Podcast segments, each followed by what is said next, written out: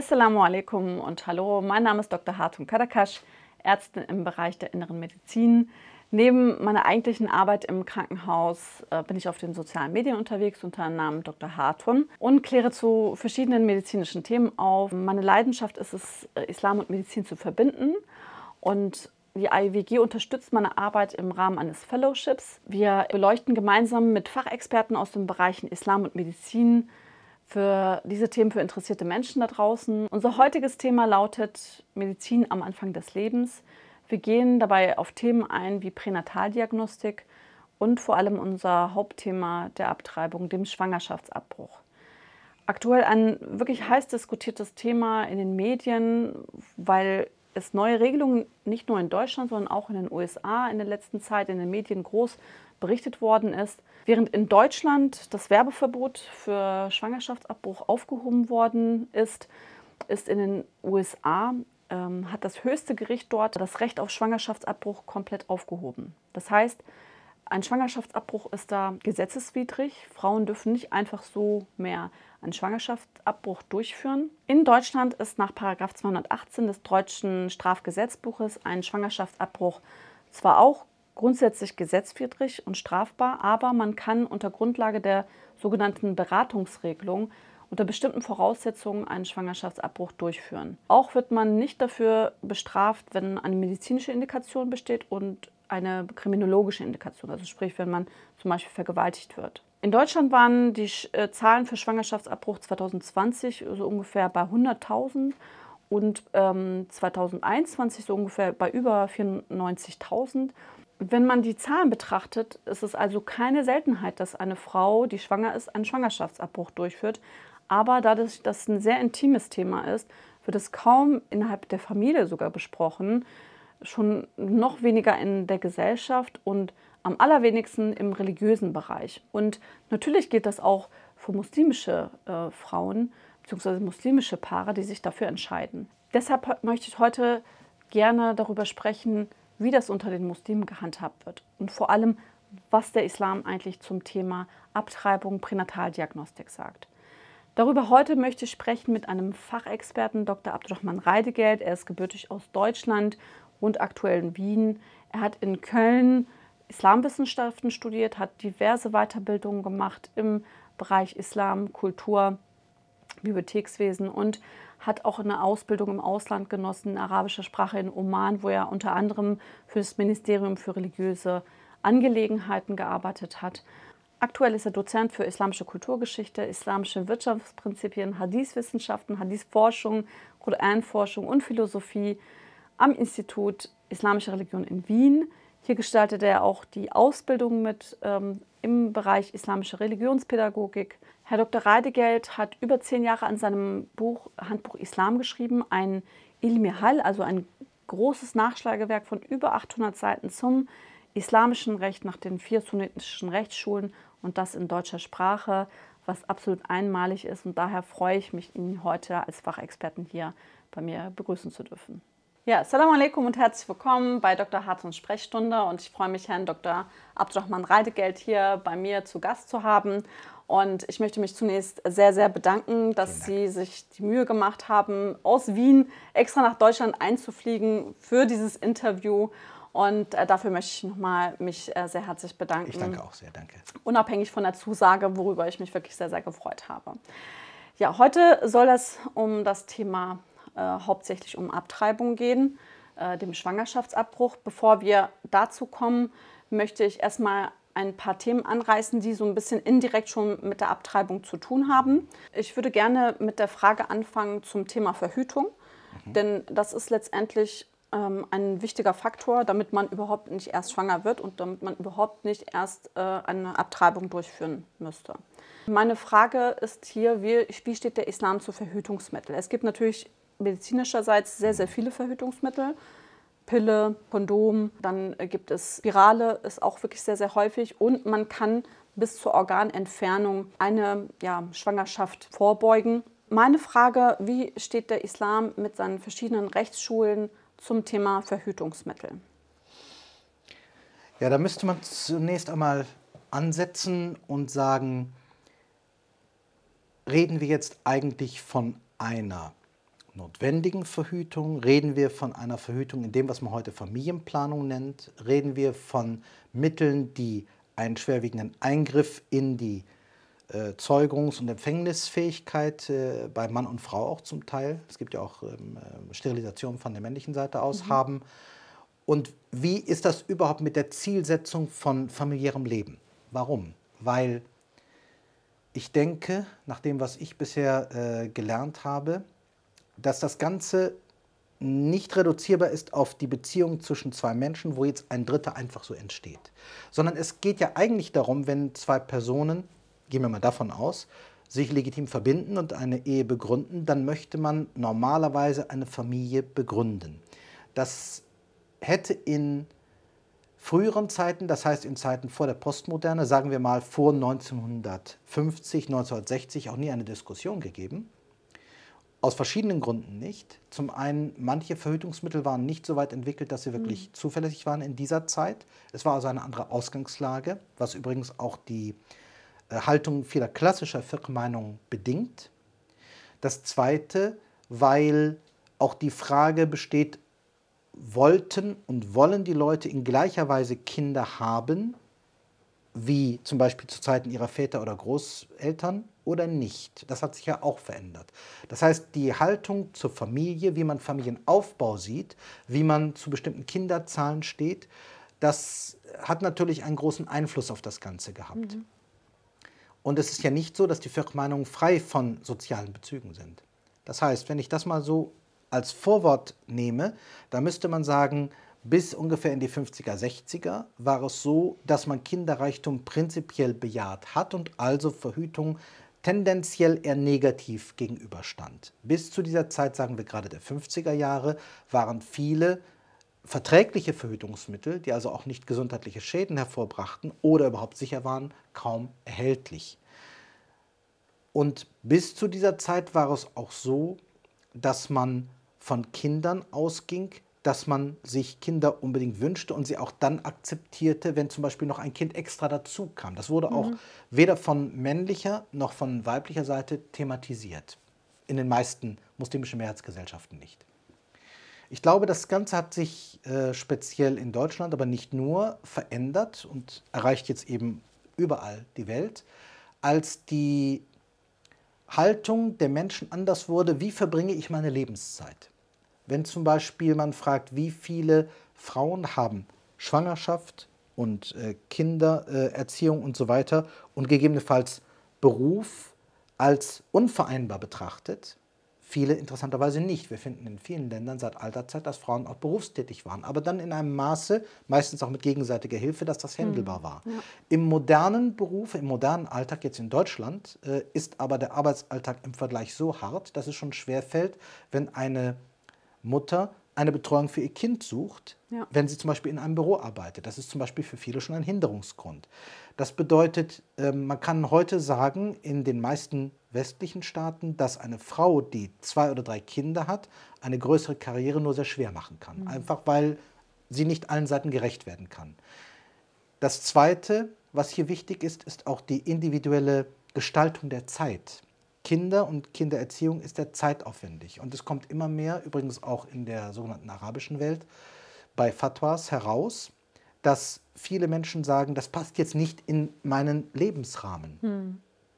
Das heißt, hier geht es erstmal wirklich nur um die Frage der Verhütung.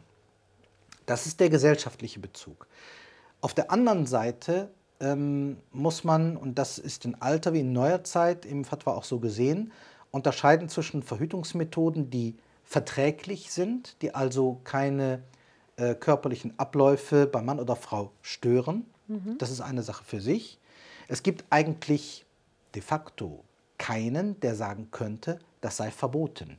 Das heißt zum Beispiel eine Mikropille auf der einen Seite, jetzt bin ich mal konkret, eine Mikropille auf der einen Seite, die den Hormonhaushalt verträglich behandelt, nicht so wie die Pillen der 50er Jahre. Mhm. Und auf der anderen Seite auch zum Beispiel Dinge wie zum Beispiel Kondome oder andere Diaphragma-ähnlichen Sachen, egal wie sicher die jetzt sind, ähm, haben ja keine schädigende Auswirkung auf die körperliche Funktionsweise und die Reproduktionsmöglichkeit. Mhm. Die meisten klassischen Gelehrten sehen das so, solange diese Fähigkeit erhalten bleibt, also prinzipiell man ja in der Lage ist, das zu tun, wird das nicht als negativ betrachtet. Mhm. Es gibt keine wirkliche Grundlage dazu. Gibt es de facto nicht. Ja, also es gibt äh, verschiedene Hadithe bezüglich des Onanierens oder anderer Dinge, ja, aber das hat mit der Verhütung im heutigen Sinne eigentlich wenig zu tun. Mhm. Die Hadithe greifen hier nicht richtig. Und man muss ja auch sagen, dass bis zur ähm, äh, bis zum Aufkommen der wirklich effektiven, aus Kautschuk gefertigten Kondome, respektive wirklich gut sitzender Diaphragma auf der einen Seite oder verträglicher Pillen, fast alle Mittel entweder nicht sicher waren, und das wird auch oft gesagt, mhm. da wird von verschiedenen Verhütungsarten bei, beim sexuellen Vorgang gesprochen, in vielen Hadithen. Und wenn Allah will, wird trotzdem ein Kind zustande kommen, heißt es da immer. Und das war naheliegend, weil die Mittel nicht sehr sicher waren. Mhm. Oder ähm, es wurde eben abgelehnt, weil es übrigens schon seit antiker Zeit bestimmte Pflanzen gibt, die man genommen hat, auch hm. ähm, Empfängnis vorbeugend, die aber längerfristig vergiftend waren. Das äh, muss man hm. auch sagen. Fast keine dieser Pflanzen hat, äh, ist also schadlos an der jeweiligen Frau vorbeigegangen. Das Ganze hat die Haltung im Fiqh natürlich mit beeinflusst. Denn es geht ja nicht nur um Hadithe oder Ayat. Im Koran finden wir dazu prinzipiell gar nichts. Manche versuchten das herzuleiten nach dem Motto, da steht an einer bestimmten Stelle und tötet eure Kinder nicht aus Angst vor Verarmung, aber das bezieht sich tatsächlich auf andere Zusammenhänge. Das kann man auch nicht im entferntesten auf Verhütung setzen. Mhm. Manche versuchten das, aber das ist eine sehr schwache Herleitung, die wird nicht mehr vertreten. Mhm. Das heißt, kurz gesagt, eine verträgliche Form der Verhütung als solche, die die physiologischen Zeugungsfähigkeiten und auch Empfindungsfähigkeiten nicht stört, ich wüsste nicht, was dagegen spräche als solcher. Jetzt, okay. kommt, jetzt kommt natürlich der Gegenpol. Wenn jemand zum Beispiel jetzt sagt, ich möchte jetzt eine Familie gründen und ich will per se keine Kinder, ist das wirklich günstig. Und hier kommt jetzt wieder die andere Seite heran, dass die meisten sagen, eigentlich entspricht das nicht ganz der Funktion von Familie.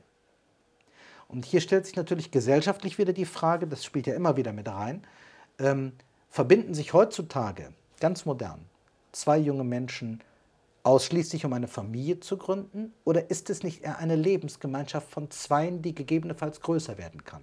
Hm. Ich würde sagen, wir sind auf dem Weg dazu. Das merkt man auch an der Kinderzahl. Als ich jung war, also äh, ich sage mal jetzt um äh, die 20, war eine Kinderzahl unter den Muslimen in Deutschland von vier bis sechs ganz normal.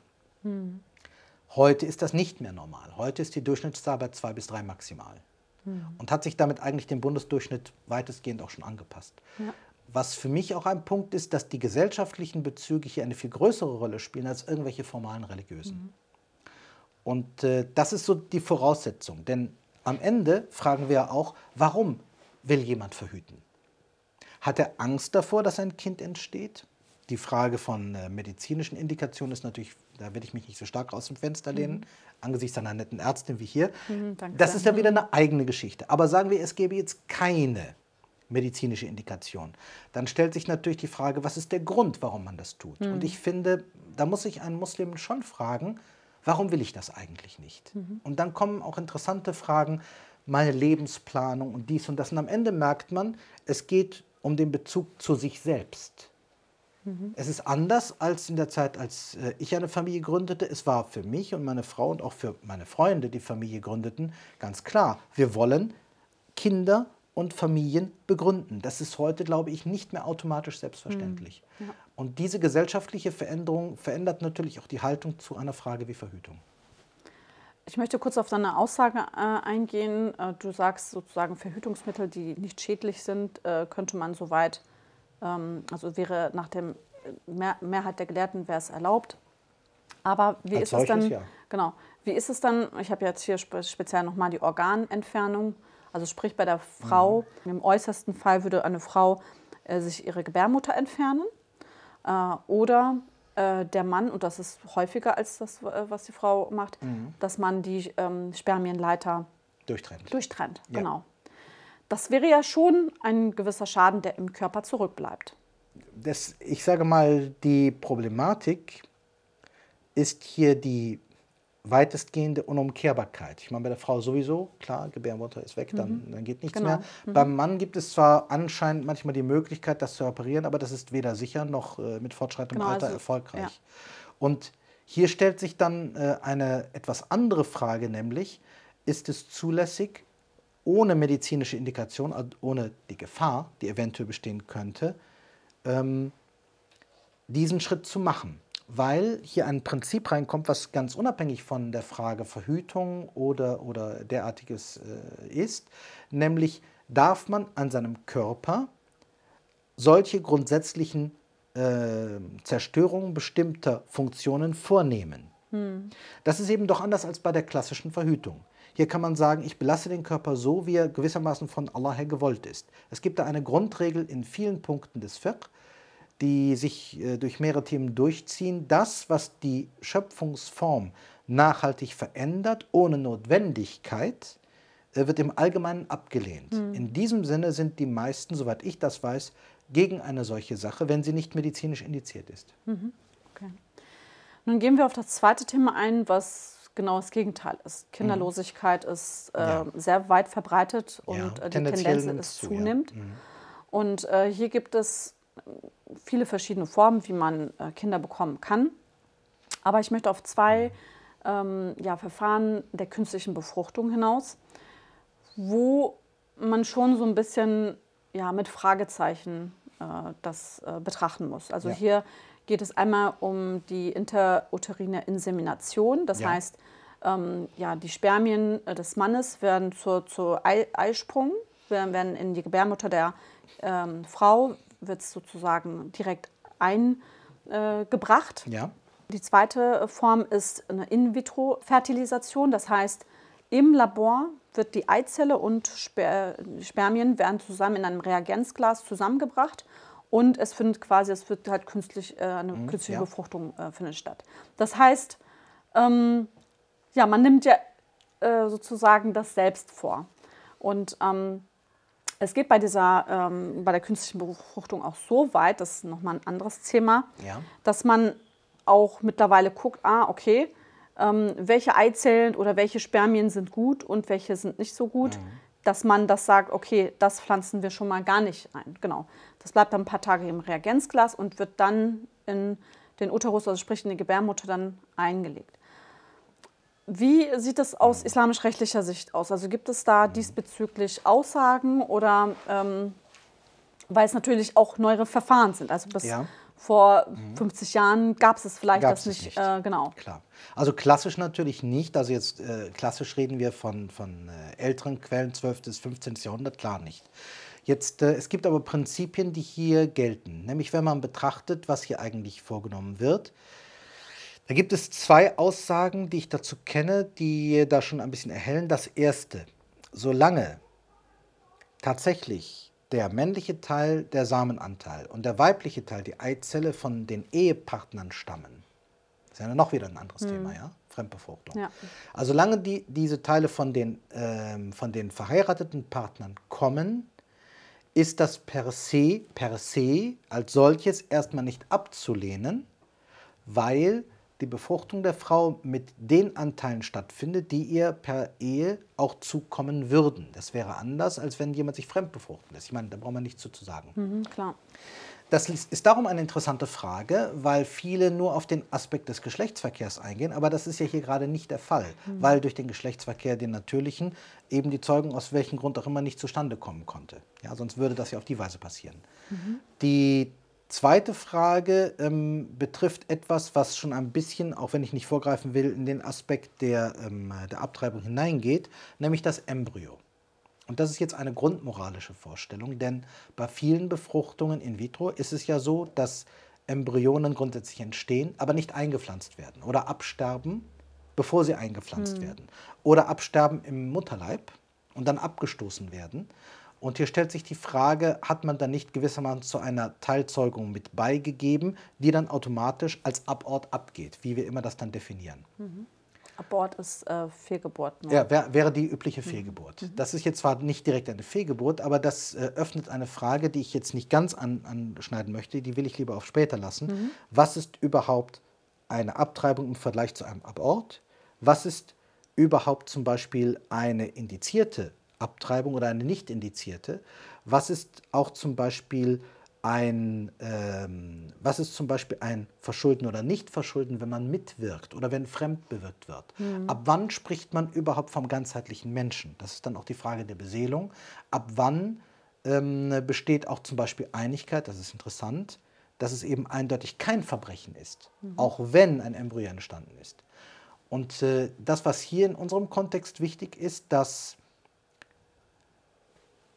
es klassisch natürlich keine In-vitro-Betrachtung gab, logischerweise, das war, ist ja ein neues Verfahren in dem Sinne. Und das, was wichtig ist, wenn man ein Embryo hat, was deutlich unter 40 Tagen ist, und das würde jetzt versterben oder man würde es quasi so behandeln, dass es verstirbt, weil man merkt, das entwickelt sich nicht in der mhm. richtigen Art und Weise. Dann besteht Einigkeit, dass das weder ein Mord ist, noch dass die Beseelung da ist, noch dass das in irgendeiner Weise äh, einer, ähm, einer gewaltsamen Abtreibung gleichzusetzen ist. Also mhm. Das wird als ganz eigener Fall gehandelt. Und das, war auch, das ist auch so, wenn es sich eingenistet hätte im Mutterleib und würde dann auf eine bestimmte Weise behandelt. Das heißt, diese Regel 40 Tage hin oder her ist ganz entscheidend. Nebenbei, in Brackets, das war früher auch katholische mhm. Lehrmeinung, ist mittlerweile keine mehr aus verschiedenen Gründen, dass bis zum 40. Tage keine Beseelung stattfindet, sondern hier haben wir etwas, was im Mutterleib wächst, ein, eine körperliche Existenz, die alles hat, um Mensch werden zu können. Aber das Wesentliche bei Menschen ist eben nicht nur der Körper, sondern die Beseelung. Und hier mhm. ist eindeutig, da gibt es keinen, der was anderes sagt, vor dem 40. Tag findet das eindeutig nicht statt. Nach manchen Meinungen auch erst nach dem 120. Mhm. Aber die 40 sind sicher. Das heißt, alles, was sozusagen geschieht oder verursacht wird vor dem 40. Tag, egal ob das im Einzelfall eine Verwerflichkeit sein kann oder nicht, ist aber nichts, was eine Kafara hervorruft, nichts, was eine Strafe hervorruft, mhm. nichts, was äh, in irgendeiner Weise, ähm, wenn man das absichtlich machte, als betroffene Frau oder als betroffener Mann und so weiter, was äh, hier verurteilt werden könnte, außer in einem Falle. Wenn nämlich Mann und Frau dieses Kind wollen und ein Außenstehender würde etwas bewirken, dass das Kind stirbt. Das wird als eine Straftat betrachtet, mhm. allerdings auch nicht als Mord. Es gibt zwei interessante Punkte in dem Kontext, die ich aber auch nicht vertiefen möchte. Und zwar die Frage, wie das Erbrecht darauf reagiert. Denn bis zu einem bestimmten Punkt ist das Nichtgeborene so, dass es in der Erbteilung berücksichtigt werden muss, allerdings nur bis zu dem Punkt, wo es geboren wird. Mhm. Würde es vor dem 40. Tag als Frühgeburt hervorkommen, wird es nicht als Person gerechnet und wird nicht in der Erbteilung berücksichtigt. Würde es nach dem 40. Tag geboren werden, dann wird es wie ein Erbnehmer behandelt, der aber vor der Erbverteilung verstarb und dann ist die Erbteilung anders. Mhm. Das geht also bis in viele Bereiche des Fiqh. Diese 40 Tage sind ganz entscheidend. Ich möchte ähm, als weiteren Punkt eingehen, Diagnostik am Ungeborenen. Das hat ja auch so ein bisschen indirekt mit ähm, der Abtreibung zu tun. Ja. Häufig ist es so, Diagnostik am Ungeborenen wird in der Regel auch bei Risikoschwangerschaften durchgeführt, ähm, um halt ähm, mhm. festzustellen, ob der, das Kind eine schwere Behinderung hat, ähm, ob Gefahr auch für die Mutter besteht, Gefahr für der, das Kind besteht. Es gibt da halt auch verschiedene Verfahren.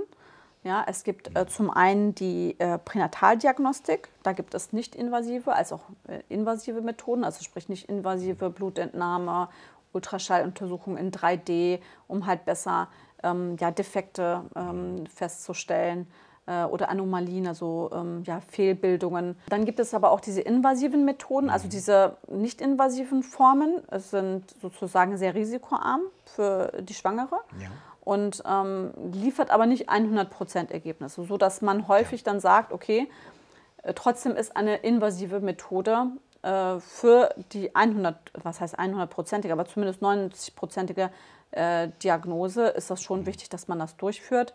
Und dann würde man halt Biopsien machen an dem Mutterkuchen, also an der Plazenta und, äh, oder Fruchtwasseruntersuchungen machen und auch an der Nabelschnur äh, Probe entnehmen, um halt zu sagen, okay, es bestehen zum Beispiel genetische Erkrankungen. Was können Sie ähm, darüber erzählen, äh, wie der Islam zu solchen Untersuchungen steht?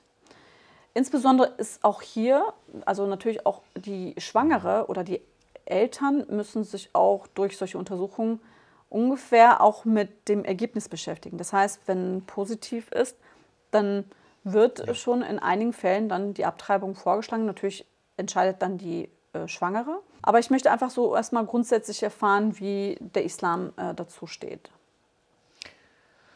Ja, ich meine, ähm, es gibt teilweise unterschiedliche Schulmeinungen dazu, aber letztlich, wenn man das zusammenfasst,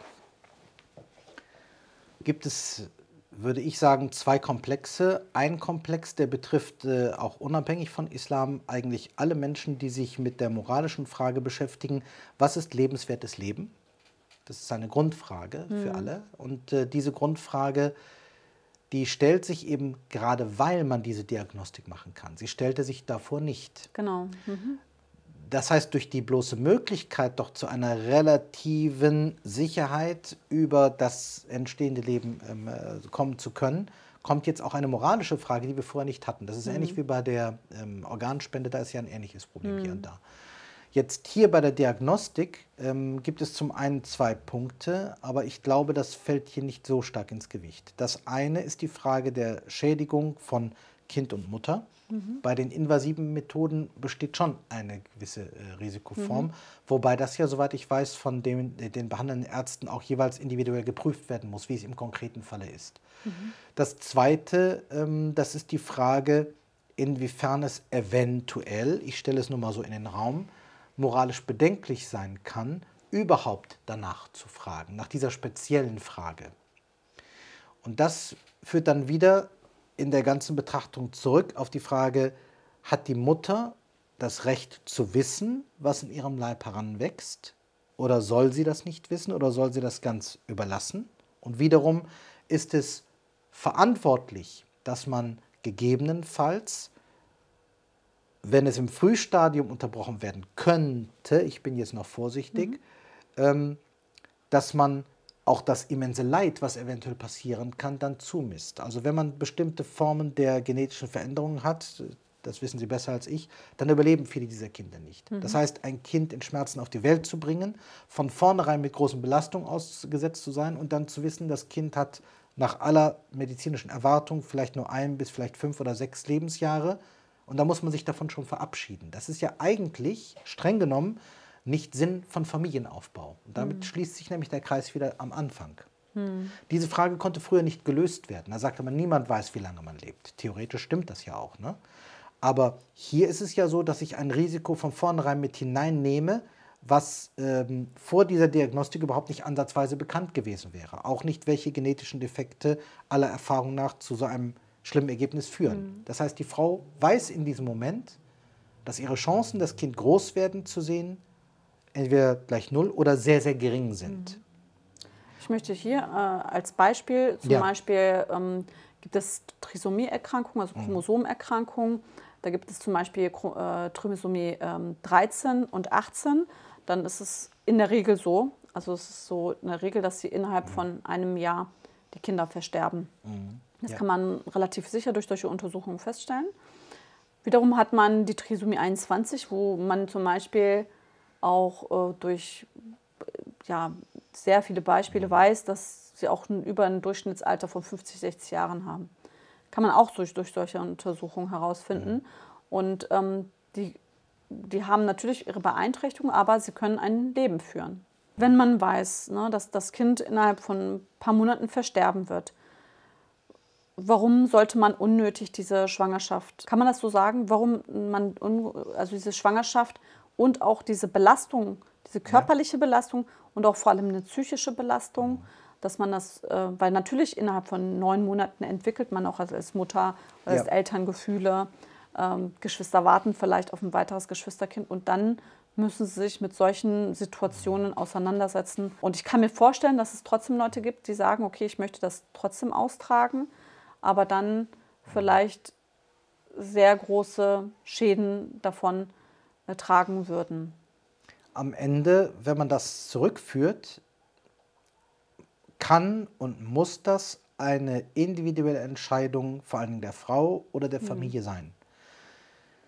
Wenn man eine eindeutige Diagnose abgeben kann oder eine weitestgehende, dann ist klar, dass das kein, keine normale Entwicklung werden mhm. wird und dass das Kind auch frühzeitig eben versterben wird, nach aller Wahrscheinlichkeit. Das ist ein spezieller Fall, den man eigentlich vergleichbar setzen muss, jetzt wenn man das mal so betrachtet, im klassischen, wenn man weiß, dass das Kind nicht vollständig im Mutterleib entwickelt ist. Zum Beispiel, man entdeckt, da ist kein Herzschlag, man entdeckt mhm. andere Sachen.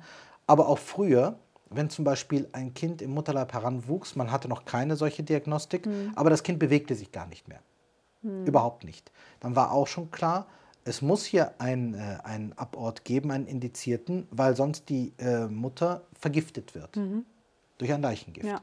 Das ist ein bekanntes Phänomen, das ist auch im Fiqh angekommen. Und deswegen, äh, hier ist ein Zweifelsfall. Das bedeutet, würde eine Frau sagen, ich möchte das, ist das ihre Entscheidung. Aber eigentlich kommt das hier schon in die Richtung, die wir ähm, auch kennen, wenn eine Lebensgefahr für die Mutter besteht. Das ist jetzt nicht ganz das, derselbe Fall, aber die Voraussetzung ist bei all diesen Fragen, soweit man das sagen kann, immer, es muss eine Chance bestehen, egal wie groß, dass das Kind und die Mutter heil aus der Sache rauskommen mhm. und auch eine Entwicklung da ist.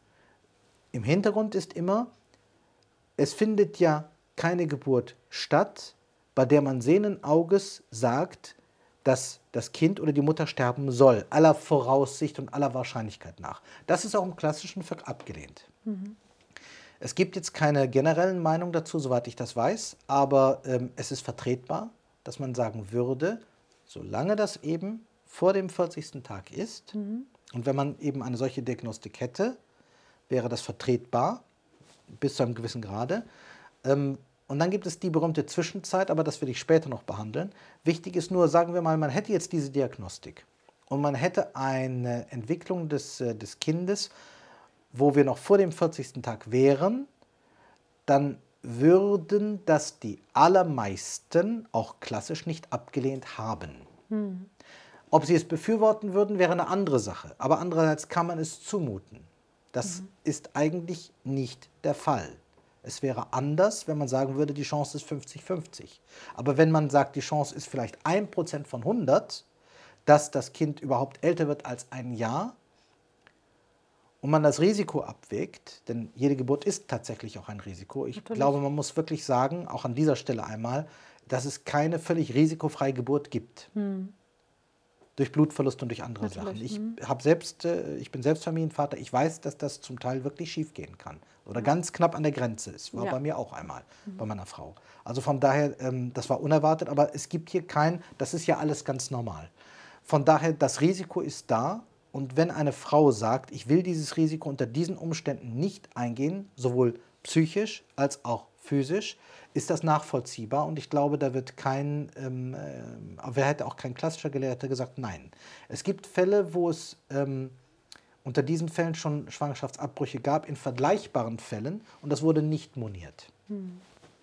Ich kann mir vorstellen, dass einige Angst haben, dass es aus islamisch-rechtlicher Sicht äh, problematisch wird, weil auch jetzt so hier meine Hauptfrage zu unserer Dis äh, Diskussion. Mhm. inwieweit äh, soll ich oder darf ich mich als Muslim in Allahs Pläne einmischen oder äh, das, was er mir ähm, sozusagen geschickt hat als Prüfung, ich weiß, ja. darf ich das sagen, nee, das möchte ich nicht. Mhm. Ich kann mir gut vorstellen, dass es trotzdem Leute äh, da draußen gibt, die jetzt nicht nur einen Arzt vertrauen, Klar, sondern zum lokalen Imam in der Regel dann auch gehen und äh, sich dann halt diesbezüglich eine Meinung holen, was der Islam sagt oder zumindest mhm. glauben, dass der Islam mhm. das ablehnen würde. Da gibt es keine generelle Meinung. Jetzt war hier das Beispiel von äh, Trisomie 13 und 18 genau. mhm. äh, genannt worden. Es, es, gibt sicherlich auch andere Erkrankungen, aber nur das ja, weiß als ich Beispiel. Dann, genau. Hier ist das Beispiel darum so prägnant, weil es nach faktischer, medizinischer und lebensbezogener Erfahrung eine klare Lebenserwartung gibt mhm. hierzu. Das ist nicht so, als würde man sagen, es kann sein, dass das Kind eine Behinderung hat, es kann auch sein, dass nicht. Es kann sein, dass das Kind älter wird, ganz normal, es kann sein, dass nicht. Sobald man zu diesen allgemeinen Unwägbarkeiten des Lebens kommt, die eigentlich ganz normal sind, mhm würde man sagen, es wird langsam bedenklich. Aber hier dieser Fall, der ist darum interessant, weil wir hier eigentlich überhaupt gar keine Abwägung haben. Das läuft dann ziemlich parallel der Fragestellung, was ist, wenn eine nachweisliche Gefahr für das Leben der Frau besteht. Da sagt nämlich niemand, die Frau muss das in Kauf nehmen, weil es ja sein kann, dass sie lebend rauskommt. Es heißt, wenn das Risiko nachweislich und überwiegend ist. Das heißt ja nicht, es muss sein.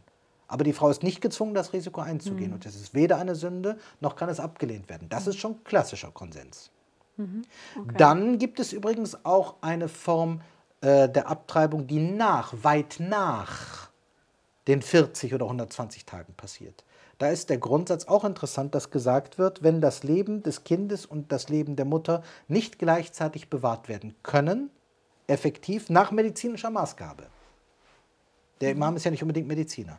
Nach medizinischer Maßgabe, wenn das ganz eindeutig der Fall ist, end oder weder, dann hat das Leben der Mutter Vorrang und das ist Konsens geworden. Aus diesem Grunde, bei einem solchen Fall, ähm, sozusagen hat dieser Embryo noch nicht die Rechte, die er schon ein älter gewordenes hm. Kind hätte. Noch dazu in diesem Extremfall, das Kind kann ja sogar völlig gesund sein. Hm. Das ist ja noch extremer. Aber hier ist es so, dass die Chance, dass das Kind überhaupt heranwächst, fast gleich null. Mhm. Hier ist die Frage der Abwägung. Es wird eben islamisch nicht gefordert, absolute Sicherheit. Die können wir ja sowieso ja, bei, bei diesem ganzen Thema theologisch auch nicht geben. Okay. Ähm, ein, ein Thema nochmal zum Diagnostik an ungeborenen Leben. Eigentlich ein sehr banales Beispiel, ja. aber ich wollte es trotzdem irgendwie einbringen, weil es wirklich sehr, sehr viele Menschen beschäftigt. Ja. Die Frage äh, nach dem Geschlecht. Ja. Äh, wir wissen so aus, ähm, ja, aus dem islamischen, ich glaube, es ist auch ein Koranvers, wenn ich mich, dass, äh, ähm, dass außer Allah das Geschlecht nie, nie, niemand weiß. Ist das ein Koranvers oder ein Hadith? Ich das gibt es in beiden Quellen, wobei ähm, das kommt darauf an, wie man es übersetzt. Ach so, okay. Ähm, nämlich ich habe darüber auch nachgedacht und ich bin zu einer interessanten Lösung gekommen, die wunderbar verträglich ist. Das hat mit der Diagnostik nichts zu tun. Nämlich noch bevor die Diagnostik das wissen kann, nämlich im Moment der Zeugung, weiß der Schöpfer schon, was männlich und weiblich ist und wie es heranwächst. Mhm. Das kann die Diagnostik erst im Nachhinein feststellen, nach einer gewissen Zeit. Der Schöpfer hat aber das absolute Wissen darin inne. Mhm. Und es gibt sogar manche Fälle, seltene, wo anscheinend diese Wendung, welches Geschlecht sich ein bisschen ändert. Hm.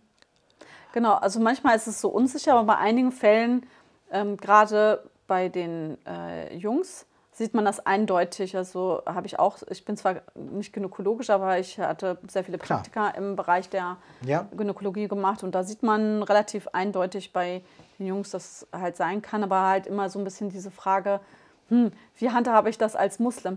Darf ich jetzt ein Geschlecht wissen oder nicht? Jetzt, ich würde sagen, es ist ja eigentlich schizophren. Würde ich jetzt mal so sagen. Okay. Es ist ja eigentlich schizophren, wenn ich sage, äh, eigentlich kann nur Allah das wissen und das steht im Koran und ist überliefert und jetzt weiß ich das auch. Ist das jetzt Sünde? Das ist ja schizophren. Entweder man kann es oder man kann es nicht. Hm. Und ich interpretiere das so. Früher war es so, es gab diese Diagnostik nicht, da war diese Frage nicht ähm, prävalent, hm. nicht vorherrschend. Jetzt gibt es einen bestimm eine bestimmte Sicht darin und dennoch. Das Entscheidende ist, man kann diesen Begriff Wissen verstehen. Es ist der Schöpfer, der es bestimmt und der am besten darum weiß, wie er das bestimmt hat. Mhm. Das ist auch denkbar. Das ist jetzt eine Interpretation, die man heutzutage dazu setzen kann, die sprachlich gerechtfertigt ist. Das heißt, am Ende weiß der Schöpfer, warum er das männliche und weibliche Teil zu einem männlichen oder einem weiblichen Wesen werden lässt. Mhm. Und das ist tatsächlich auch in den Ayat, wenn man es mal im Kontext betrachtet, das Wesentliche. Wir lesen diese Ayat heute aus einem postmodernen Kontext anderer Art mit unserem heutigen Hintergrundwissen. Mhm. Wenn wir aber schauen, wo wird das genannt? Das wird zum Beispiel genannt in der Geschichte äh, von, ähm, von, äh, von Mariam als Beispiel ja, wo, wo, äh, wo die Mutter von Mariam nach der koranischen Geschichte das, was in ihrem Mutterleib ist, widmet und sie dachte eigentlich, das wird ein Junge und der wird in den, in den äh, Tempeldienst eintreten. Mhm. Das war für eine Frau nicht vorgesehen. Und dann heißt es auch die Überraschung, ähm, äh, und dann brachte sie das Kind zur Welt und sagte, oh mein Herr, das ist doch weiblich. Stichwort, hast du mein Gelöbnis nicht angenommen? Was mache ich denn jetzt? Und dann heißt es, und Allah weiß ganz genau, dass es ein weibliches Wesen wurde. Mhm. Das heißt, der Kontext hier zeigt, es geht um die Funktion und gar nicht mal um das formale Geschlecht. Der Unterschied ist so. Wenn man sagt männlich und weiblich, hat man eine Absicht. Denn wenn man sagt ein männliches Kind und ein weibliches Kind, verbindet man damit auch die Funktion, die ein männliches und weibliches Wesen in der Gesellschaft hat. Das war immer auch so. Es ist ja nicht neutral. Und die meisten Leute wünschen sich aus verschiedensten Gründen ein Mädchen oder einen Jungen, mhm. richtig?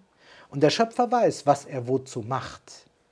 Und die Ayat sind so gesetzt, dass der Schöpfer erstmal die Entstehung genau bestimmt. Und das ist ein Geheimnis. Und dass er auch weiß, wozu etwas dient. Hm. Viele wünschten sich viele Jungen und die Jungen haben sie enttäuscht. Hm. Und mancher wünscht sich dann am Ende keine Mädchen und die Mädchen sind diejenigen, die die Familie aufrechterhalten. Und ich könnte viele Beispiele der Art bringen. Ja. Und noch wiederum auf, auf der anderen Seite, ich finde es interessant, dass hier eigentlich ein Geheimnis besteht. Was im Moment der Zeugung wirklich vorgeht, ist nicht dokumentierbar. Und wie das am Ende ausgeht, kann nicht hervorgebracht werden, auch durch keine Diagnostik. Und es ist interessant, der genaue Moment der Entstehung, in dem Sinne der realen Zeugung, ist ein Geheimnis und der exakte Moment des Todes auch. Hm. Ich habe mal zwei Mediziner dazu befragt, weil mich das interessierte. Wie kann man exakt den Tod feststellen? Und sie sagten, das ist genauso wie beim exakten Entstehen des Lebens fast unmöglich. Je nachdem, wie man es definiert. Hm. Und äh, insofern Beides ist in ein Geheimnis gehüllt, das der Schöpfer sich vorbehalten hat. Insofern stimmt die A ja auch. Sie stimmt nur in einem anderen Kontext, als wir das von vornherein so betrachten würden oder wie frühere Generationen vor dieser Diagnostikmethode das vielleicht gesehen hätten, aber es stimmt nach wie vor. Mhm. Deswegen, ich halte das offen gesagt, wenn man es nur wissen will, für völlig unbedenklich. Warum? Es könnte ja nur dann bedenklich sein, wenn ich Angst hätte, ich mische mich in eine Angelegenheit des Schöpfers ein. Mhm. Aber das kann ich ja per se nicht. Wie soll ich von einer, einer Gottesvorstellung ausgehen, wo der Schöpfer etwas nicht kann und ich mhm. mische mich jetzt ein und tue eine Sünde, weil ich etwas getan habe und aufgedeckt habe, dass er etwas nicht kann? Was ist das für eine Gottesvorstellung? Mhm. Oder das Wort des Korans wäre falsch. Also irgendwie komme ich in einen Konflikt. Das liegt aber an der Sprache. Mhm. Und wenn ich weiß, es kann auch auf das Geheimnis der Zeugung bezogen sein, Allah weiß, was er zu männlichem und weiblichem gemacht hat, habe ich ja gar kein Problem. Dann habe ich auch mit der Diagnostik kein Problem. Ich sehe das ganz entspannt.